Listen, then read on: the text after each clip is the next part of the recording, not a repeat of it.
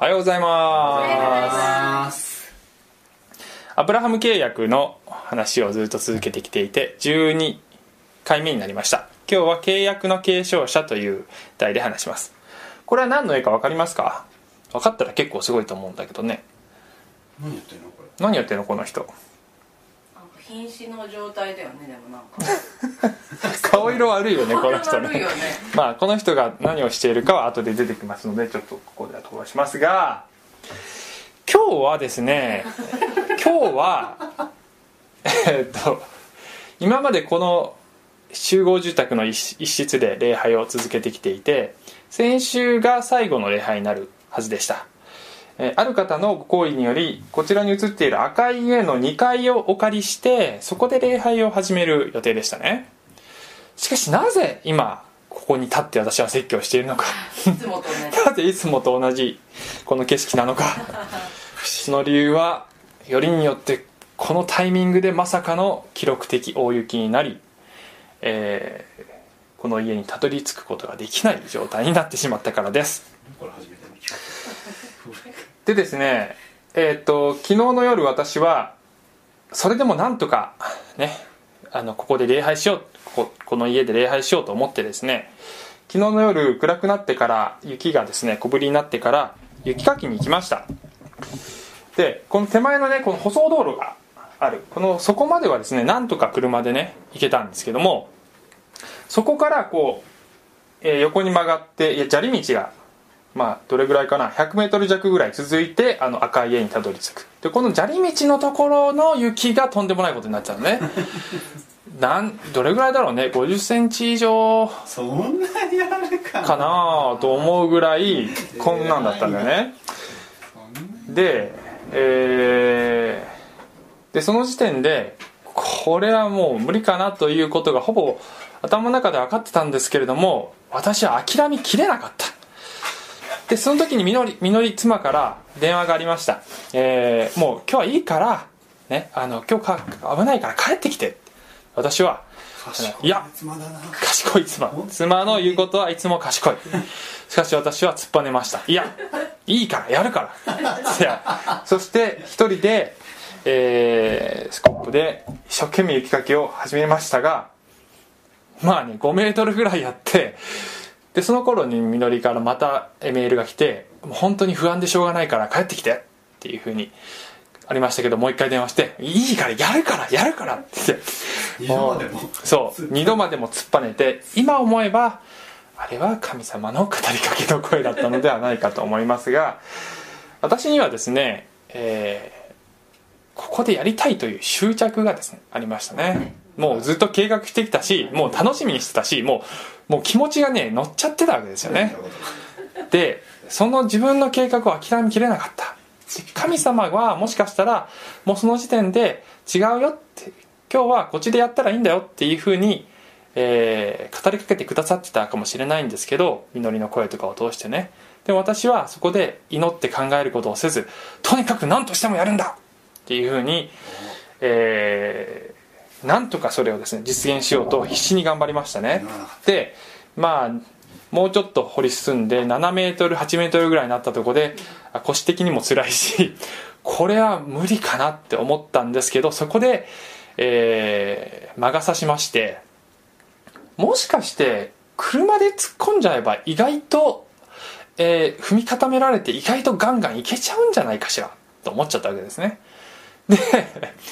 これ夜で誰も通らない人っ子一人通らない車も通らないねところで私は非常に無無謀なことをしました。車。車でこの5 0センチの雪にドーンと突っ込んでガーって行きました。おいけるんじゃないかいけるんじゃないかと思ったらガーッと空回りを始めてもう完全に埋もれてしまいました。そこからが大変で車を掘り起こし周りの雪を必死で取り除き タイヤの底を必死でかき分け車の底に、ね、車がねもう雪でこうね押し上がっちゃってるね。で車の下の雪をかきそれからどっかからね雪の中に埋もったこのタイヤの下に敷く敷物を掘り出してきてそれで一生懸命タイヤの下に敷いてやってだけどまだ出ない。あもっと書かなきゃってやってもう死ぬかと思う。それでえーやっと出たと思ってこの舗装道路の後ろにこうバックでガーッと出た時にまたはまってまた同じプロセスをやって「うわうわって言いながら、えーそれでも神様は恵み深く無事になんとか抜けることができました。そのまま書いてたらいけたかもね。え？その全ての労力をですね 使ってればもうちょっと言ってたかもしれないです。でもまあでも無理だったかな。まあやっぱねすっごいね大変でした。無理で無理だったんですよ。でえー私はですねそのまあ新しい場所で礼拝するっていうことが本当は神様は礼拝はどこででもできるんだよって言ってくれてるししかもこの教会がもしね1000人ぐらいの教会でもとてもみんなに連絡できない。っていうレベルならまだしもですね。まあねあの頑張れば皆さんに、えーちょっと延期になりましたって連絡できる規模なわけですよ。100, 100人ぐらい。だからね。200, な200人ぐらい頑張れば連絡できる昨日メール2通しか出さなかったけど。できるわけですよ。だから、えーどうしてもそこに執着する理由はなかったんだけども私にはまあ言ってみれば新しいその場所がいわば私の偶像になってたんですよ。そしてそして私はそれにしがみついてたんです。で神様が別の道をもあるよってささやいてたかもしれないのにそれを無視し強引に瓦礫でそれを押し進めようとしてしまった。というのが私の昨日の姿でしたが私とそっくりな感じの人が今日出てきますねでそういう話から最終的にどこにたどり着きたいかというと今日のポイントは最終的にここにたどり着きたい。神の与える宝の価値に気づこうという最終的なポイント結論にたどり着きたいわけです。さてアブラハム契約は、えーもう何度も復習していますのでさっといきますが神様がアブラハムに与えた契約で土地と子孫と祝福。そして、えーその子孫の一人から、えー全世界の民族に祝福がもたらされるという契約で神様がアブラハムに与えた一方的な契約なので無条件契約もしくは変無契約と呼ばれる契約です。4000年前の出来事。そしてアブラハムからそれがどんどん、えー子孫に継承されイスラエル民族が出てそのイスラエル民族からイエス・キリストという全世界の救い主が現れそして全世界にその救いの神様のメッセージが届けられるというそういう神様の歴史の中における救いの計画というものがここにあるわけです。そのスタート地点がアブラハム契約と言ってもいいと思いますね。えーさてでここまでアブラハムがどういう歩みをしてきたかというのをさっと復習しますとアブラハムは神様から言われて、え神様の言われた土地カナンの土地に入りました。そして、えそこに住んでいて神様が子孫を与えるよ子供を与えるよという言葉を信じていたんだけれども待っても待ってもその言葉が実現しない、えー、業を煮やして、えついにアブラハムは妻のサライからではなくしもべの、えハガルという、えー女性を通して子供を設けてしまうということがありました。その子供の名前はイシマエルですね。えーしかしこれは神様の約束を信頼して待つことができなかった、まあ、いわば判断ミスであったのであろうという話をしてきました。えーそしてえーそのイシマエルが生まれて13年。アブラハムが86歳でイシマエルが生まれそしてその13年後の99歳の時にもう一度神がアブラハムに「私は全能の神である」あなたは私に全面的に信頼して歩むようにしなさいというふうに、えー言ってもう一度アブラハムに、えー語りかけられた。そういう場面です。そして先週はその語りかけの中でアブラハムにその契約の印として割礼を受けるようにと神がアブラハムに、言われた。そういう場面を話しました。まだ神様のアブラハムに対する語りかけは続くんですがそれが今日の場面なんですよね。創世記17章15から21節。また神はアブラハムに仰せられた。あなたの妻サライのことだがその名をサライと呼んではならない。その名はサラとなるからだ。私は彼女を祝福しよう。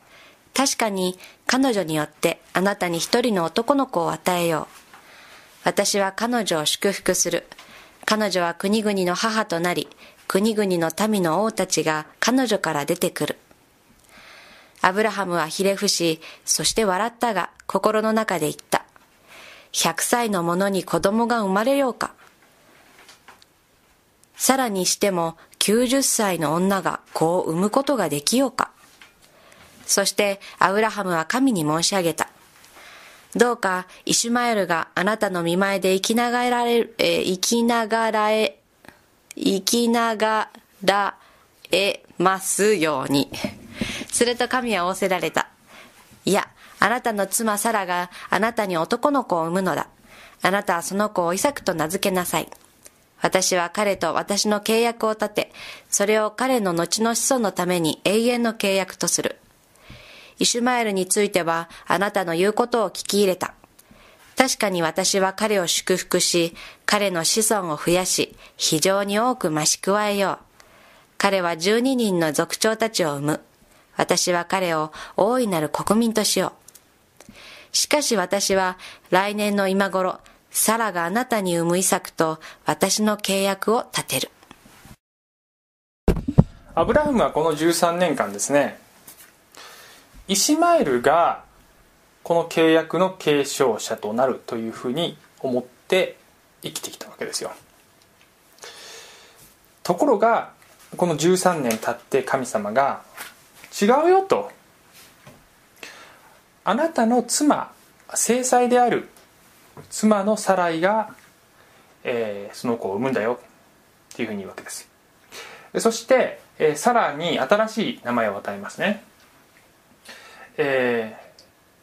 もともとサライという名前だったんだけれどもサラになる。サライというのは私の王女っていう意味で「意を取ると王女という意味になるわけです。つまり誰かの個人的な王女ではなくてもっと普遍的な意味での王女。ここに書いてある通り彼女は国々の母となり国々の民の王たちが彼女から出てくるというふうに、えー祝福のもといとなる全世界の祝福のもとなるその女性となる普遍的な意味での王女となるんだという意味がそこにあると思います。そして、えー神様がそのように言うんだけれどもアブラハムは笑っちゃうわけですよね。ひれ伏して笑っちゃうわけです。神様に見えないように。神様わかるんだけどわかるに決まってんだけどわかんないようなつもりではははって、まあ、どういう感じで笑ったのかね。神様ちょっと遅すぎだよってね。神様の約束は気持ちは嬉しいけど気持ちは嬉しいけどちょっと遅すぎましたよ神様っていう気持ちだったのか。もう自分の肉体サラの肉体も子供が産める状態ではない。もうちょっと早く神様それ言ってくれたらなって思うわけですよね。そして神様に神様が言ってることはねほとんどね受け流してもうねさらっと流しちゃってね。そして「イシマエルでお願いしますよ」イシマエルが「うん、イシマエルでいいっすから」っつって、うん、っていうふうに言っちゃうわけですよね。ここに関してはまた後で戻ってきますがすると神は、えーそうじゃないと。もう一度繰り同じことを繰り返すわけです。サラなんだよと。サラが産むんだえーそしてその子の名前はイサクと名付けなさい。イサクっていうのは笑うっていう意味なんですよね。でアブラハムはここで笑ってるしで後の場面でサラも笑うんですよ。なわけないでしょってね、えーしかしその疑いの笑いは喜びの笑いに変わるっていう意味があるというふうによく言われてますが、えーイサクという名前になりますね。イサクがその継承者になるんだよイシマエルじゃないんだよというふうに言うわけです。でもイシマエルも、えー祝福するよ。彼は偉大な人物になるよというふうに言われるわけです。で今日のメインポイントに行く前にどうしてもこれぶつかっちゃう。えなぜイシマエルじゃダメなのかという問いにまずこうやって答えておいた方がいいと思うんですけども答えは簡単でアブラハム契約は人間の努力と技によらない救いのベースだからです。先ほど冒頭で見た通りこれはやがて全世界に祝福救いをもたらすこのイエス・キリストの救いのプロジェクトの一番始まりの時点なわけですよ。でイエスの救いというのは人間の努力と技ではなく一方的な神の恵みと力によって人々に与えられる救いなわけです。その始まりのスタート地点がアブラハムの人間的な、えー知恵画策努力によって生まれたイスマエルであってはならない。アブラハムとサラがもう人間的には希望がないもうありえない新しい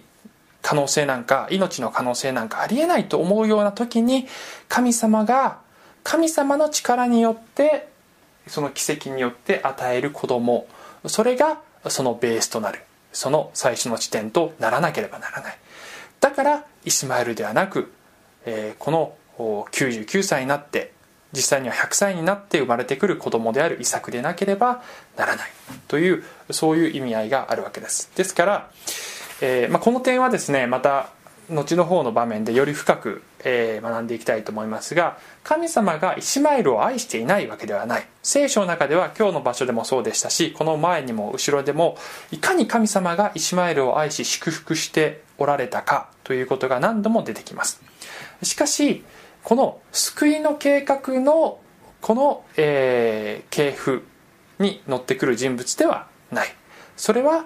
神様の一方的な恵みの力。そういう形で与えられた子供からではなけからでなければならない。というのが神様の論理なわけです。さてで先ほどのこのアブラハムが食い下がっちゃった場面に戻りま戻りますけど神様がイシマエルじゃないよ。ハガルから生まれた子じゃないよ。サラから生まれる子が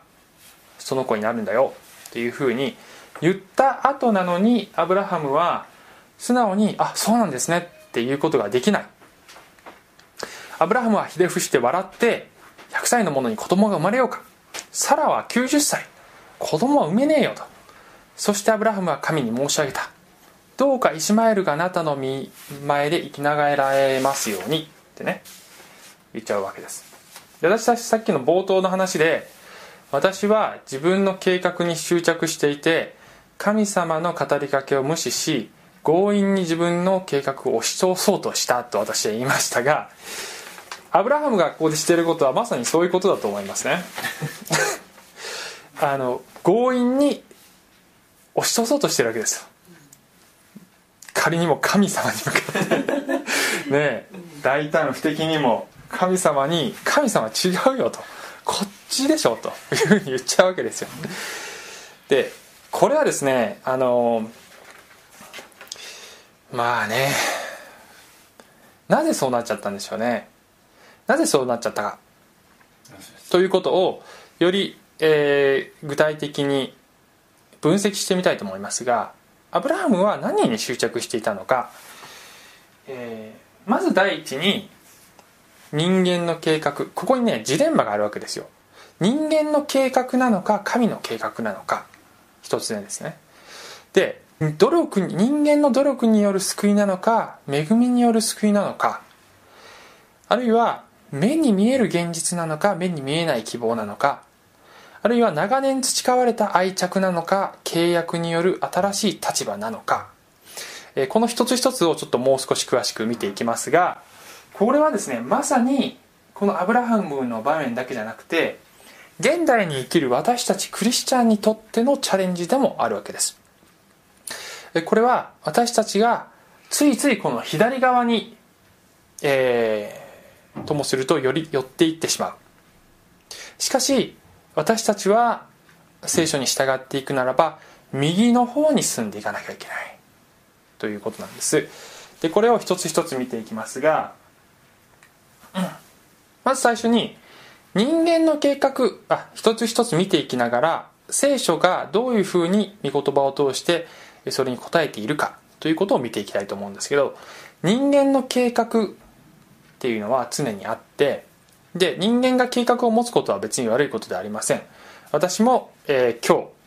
あの新しいところで礼拝をしようという計画を立てた。それはもちろん当然やるべきことなわけです。しかし神様が別の方向を指し示した時、えーそれに柔軟に「あそうですね」って言えるかどうか。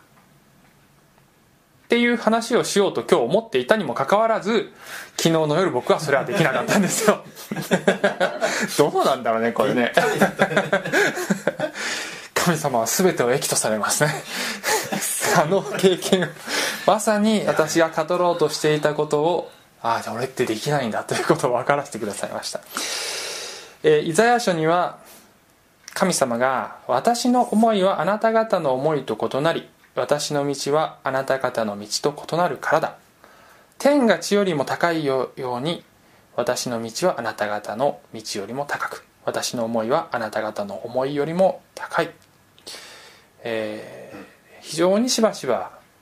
私たち人間の計画よりももっともっとはるかに高くそして深い計画を神が持っておられて時々私たちの計画とは食い違って物事が進む時、えー神様に祈りながら神様が違うよこっちだよと指し示した時に柔軟にそれに対応することができればいいんじゃないかなと思います。これ何の絵だ絵だと思う絵というか写真だと思いますか？富士山おおよくわかったね。富士山のサテライト写真ですよね。富士山って地上から見てる見れば雄大でうわーすごいなって思うんだけど空から見れば、まあ、こんな感じですよ。で私たちの計画も立派な計画あるいはすごく、えー大きなビジョンを持つことがあります。それはとてもいいことです。しかしもしかしたらそれは神様のもっと大きな計画もっと大きな歴史の流れそういったものから見れば本当に小さなものに見えるのかもしれない。2つ目努力による救いなのか恵みによる救いなのか。アブラハムはイシマエルという形で、えー神様の約束ではなく自らの、えー力人間的な判断でえーこの神様の約束を成就しようとしました、えーで新約聖書にはまたいずれ取り上げますが 多分取り上げますがこのイサクというのが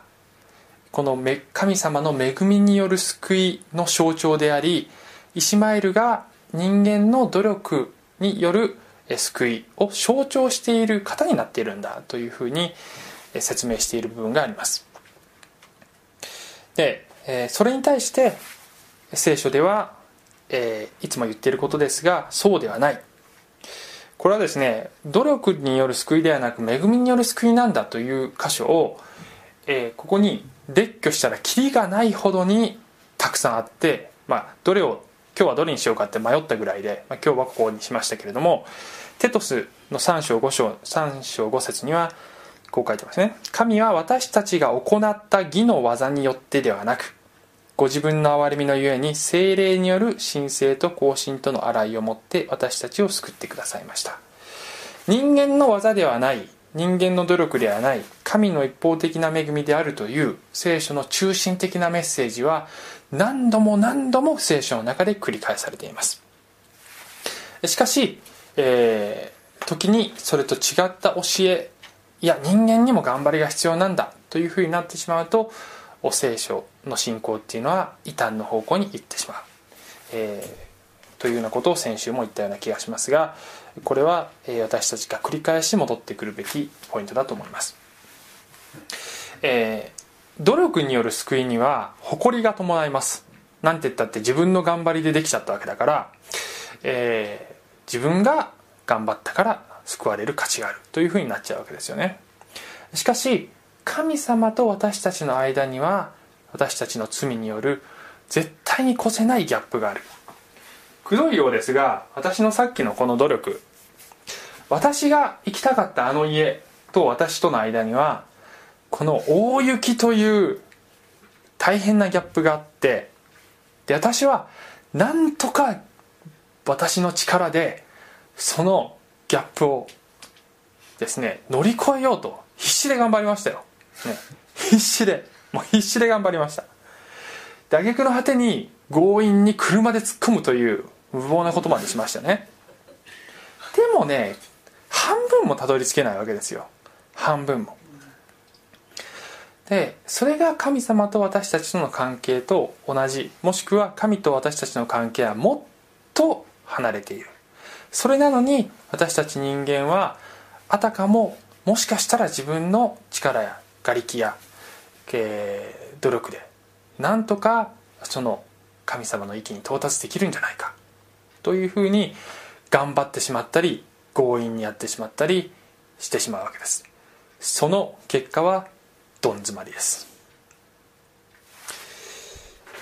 さて3つ目。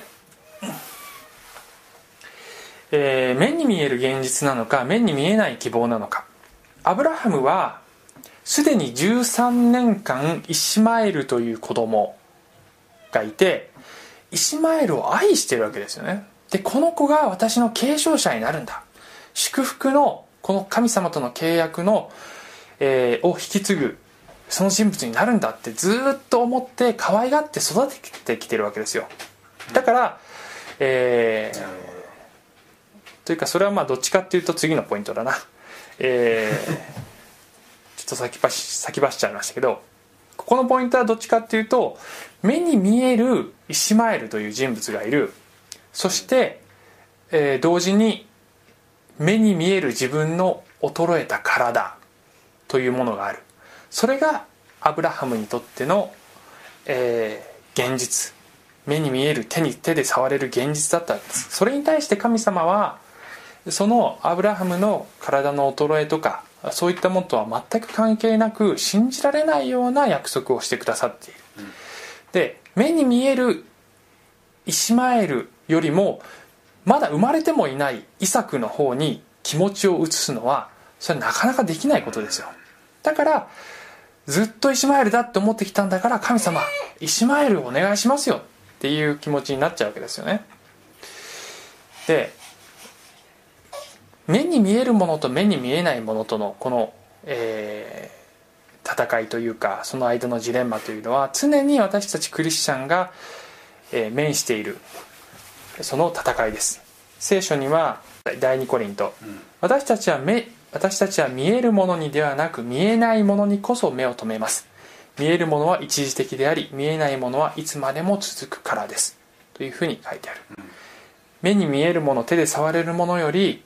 見えないものに信仰の目でもって信仰の手でもって見て触っていく。それが信仰者の生き方なんだ。というふうに、えー語るわけですね。で4つ目さっきちょっと言っちゃいましたけど長年培われた愛着っていうのはねアブラハムにはあったわけです。イシマエルに対する愛着があるわけです。しかし神様が主張しておられるのはこの先ほど言ったように神の一方的な恵みというそういう性質を伴った契約でありその契約の、えー契約による新しい立場えそういうものがアブラハムにまた新しい子供に与えられなければならない。でここにやっぱりジレンマが発生するわけですよね。でクリスチャンになる前の私たちは当然のことながら聖書とは関係なく生きていてそしてクリスチャンになったら、えー価値観人生観世界観歴史観いろんなものが、まあ、変わってくるし変わってきて当たり前なんですけどもしかしこの移行というのは非常にですね、えー時に、えー悩んだり苦しんだりすることがあるわけです。例えばまあ、えー私の知っているある女性はイエス様を信じましたがしかし、えーその後で非常にえーこの自分自身がこの日本のですねえー文化の中の習慣にものすごくえー愛着がある。でその多くには非常に、えー日本の土着の、まあ、土着というか神道とか仏教のその背景がたくさんあったりしてそこに、えーキリスト教の聖書の価値観とは相入れないものがあるということに、まあ、気づくわけですよね。で彼女はあー、まあ、非常にえーまあ、その間で揺れ動いているわけですけれども例えば、えークリスチャンっていうのは初詣には行かないですよね。普通は。そうなんだ 君は行くのですか？行かないでしょ君も、えー行かないんですよ。でもしかしたらあなたにとっては、えークリスチャンになったばっかりのあなたにとっては今までずっと毎年毎年生まれた時から初詣に行っていてそれがすごく楽しい思い出だったかもしれない。クリスチャンになったらそれしちゃいけないの？っていうふうになってえー？ってなるかもしれない。もちろん日本の伝統とか日本の文化っていうのを全部スペルしてる必要なんかないですよ、えー日本人だからそういったものを大切にしていけばいいんですけどもしかし神様に関すること、えー偶像礼拝に関わってしまうこようなことに関しては気をつけた方がいいというのは確かに言えることなわけです。でその時に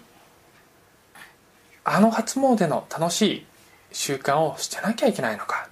別にね神社とかぶぶあの仏像のある境内にあの入ったらそれで罪とかそういう問題ではないと私は思ってますけどしかし初詣っていうのは礼拝行為ですからね一種のね。もう出てる。うん、もう出てるからね。だからあれは偶像礼拝と言わなければならない、えーするとその人は苦しむことになるかもしれません。あるいは昔からクリスチャンでも基本的に私たちは日曜日に教会に行きますけど週も週の6日間はこの世で生活しているわけです。つまり世の世から受ける影響の方が長い時間接しているわけですよ。そうするとクリスチャンとして生きていてもいつの間にか聖書とは違う違ったその価値観とかアイデンティティとかそういったものに知らず知らず影響を受けていてそれがいつの間にか自分の中に染みついている場合だってあると思います。そしてクリスチャンとして生きていく中である時あこれってだいぶ聖書の言ってることと違うなって思うかもしれないけどその時にその愛着を捨てれるかどうか。えーそれはもしかしたらその人にとっては苦しいことになるかもしれない。あるいは罪の習慣があってそれを捨てそして新しくなっていく時には苦しみが伴うかもしれない聖書ではしかし誰でもキリストのうちにあるならばその人は新しく作られたものです。古いものは過ぎ去って身を全てが新しくなりました。って書いて。新しくなれるかどうか、えー結婚したら結婚したらですね、えー結婚相手との新しい関係に入る。どんなに、えー感情的に執着のあるボーイフレンド ABC 君がいたとしても、えー自分の夫にそのね誠実にならねばならない。それは結婚生活が契約による新しい立場だからです。それと同じだと思います。このあのね私がドイツに行った時にドイツドイツにですね会社の駐在で3年間行ってたんですけどまず最初にね生活のそのうん基盤を整えなきゃいけなくて、えーその中には現地で運転ができるようになる、ね車をゲットしてそして、えー運転免許も、えー取って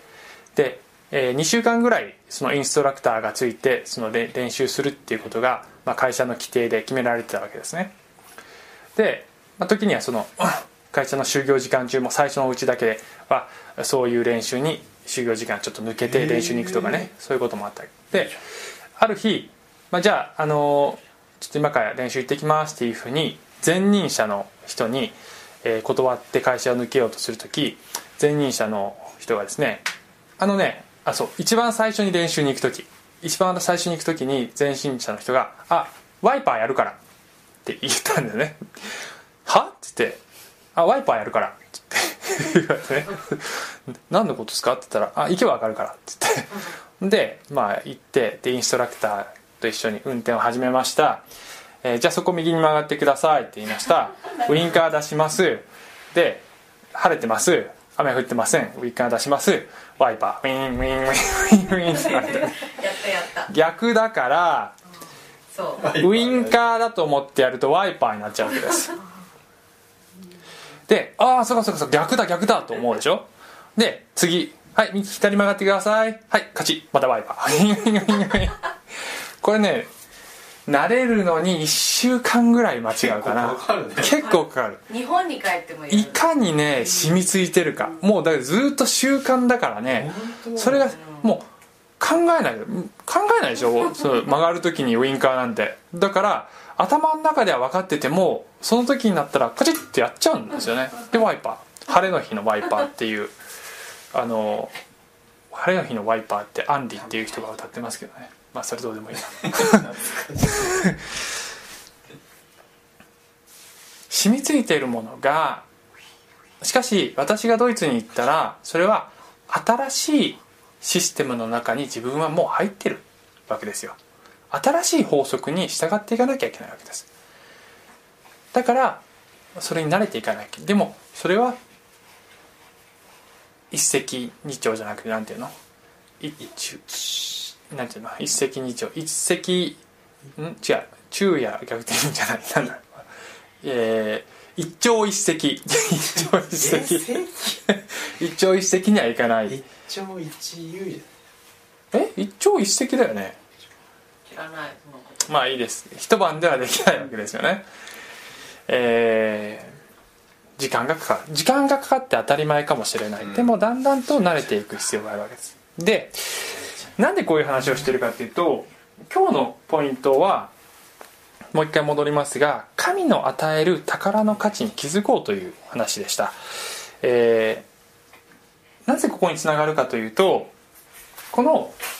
左の人間的なものと右側の神が与えるもの。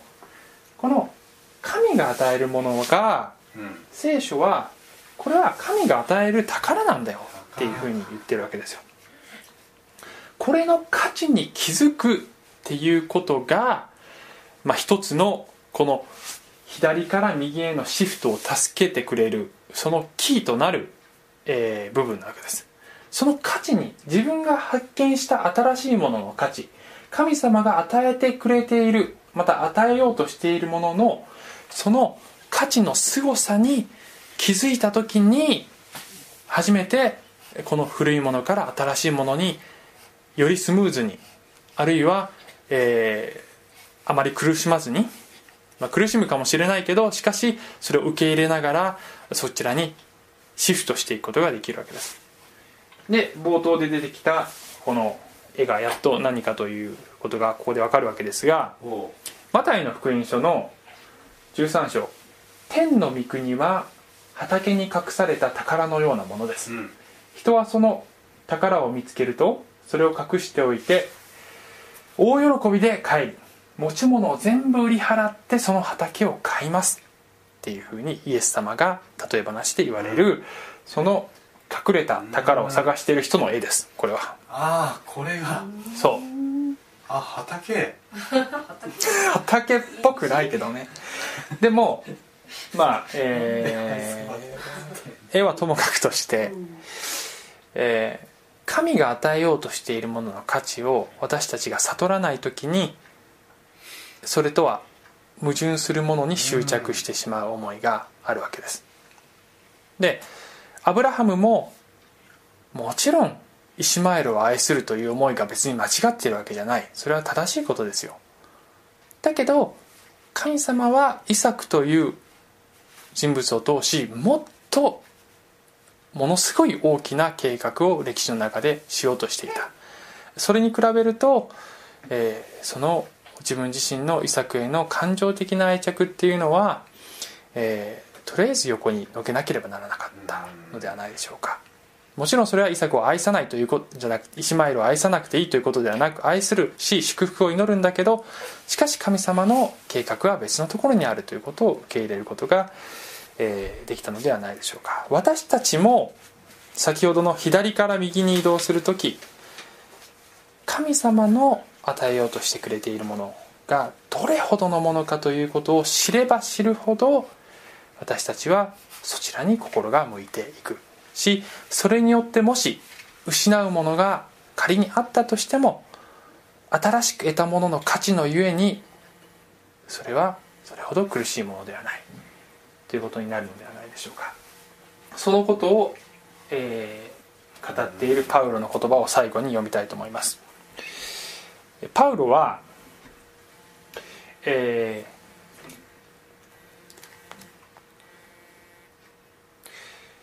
ィリピ人への手紙で、パウロという人はですねエリートだったわけですよね。で、えー当時の最高の教育を受けまた立法と呼ばれる彼らの規定を完璧に限りなく近いぐらいに、えー守ってきた。誰よりも熱心に完璧には守れないっていうふうに彼は認めちゃったわけですけど、えー誰よりも熱心にそれを守ってきたということでパウロは私は人間的なものものにおいても頼むおいてもかな。頼むところがあります。もし他の人が人間的なものに頼頼むところがあると思うならばなら私はそれ以上ですっていうふうに言ってる。自分にはいっぱい誇りがあったんだと。いくらでも誇れるものなんかいっぱいある。彼は生まれながらのローマ市民、ね。市民権を持ってる。これもねすごい特権なんですよねで、えー超エリートでその道をまっしぐらだったわけです。でこの中略って書いてます。中略の部分に私はこんなもの持ってたこんなもの持ってた。立法もすごい頑張って守ってた。自分はこんなに誇りがあったがしかし私にとって得であったこのようなものを皆私はキリストのゆえに損と思うようになりました。それどころか私の主であるキリストイエスを知っていることの素晴らしさのゆえに一切のことを損と思っています。私はキリストのために全てのものを捨ててそれらを散りあくたと思ってます。というふうに言うわけです。前にはたくさんのものを誇りに思ってた。いろいろなものに愛着があったし執着もあった。しかしイエス様を知った今その素晴らしさを知った今はそれら昔のものがゴミみたいに思えるほどにイエスとの関係は素晴らしいとパウロが言うわけです。私たちがパウロほどの境地に至るまでには少し時間がかかるかもしれませんがその精神を今汲み取ることができるんじゃないでしょうか。私たちが受けているもの神様が私たちに与えようとしているもの与えてくださったものそれはこの世のどんなものにも勝る素晴らしいものです。そのことを確認し、えー神の計画恵みによる救い目に見えないけれども神が与えている希望そして神が与えてくださっているこの立場を喜びそしてそのことを大切にしていく。そういう人生を歩みたいと思います。お祈りします。愛する天のお父様感謝します。今日は私の人間的な計画とは違い この場所で礼拝することになりましたがそれは本当にあなたの見ての中にあって全てが益となっていることを信じます。私たちはつい自分の計画自分の考え自分の努力、えーまた目に見えるものまたいろいろなものへの愛着に、えー縛られ執着しそこから離れられず神様が神様が別のことを示してくださりもっと素晴らしいものへ導いてしくださろうとしている時に抵抗してしまうことがあるんですが、えーこの弱い者たちを私とか神様が助けてくださって私たちが本当に素直にあなたを信頼して、えー従っていくことができるようにどうぞ助けてください。感謝します。イエスの皆によって祈ります。アーメン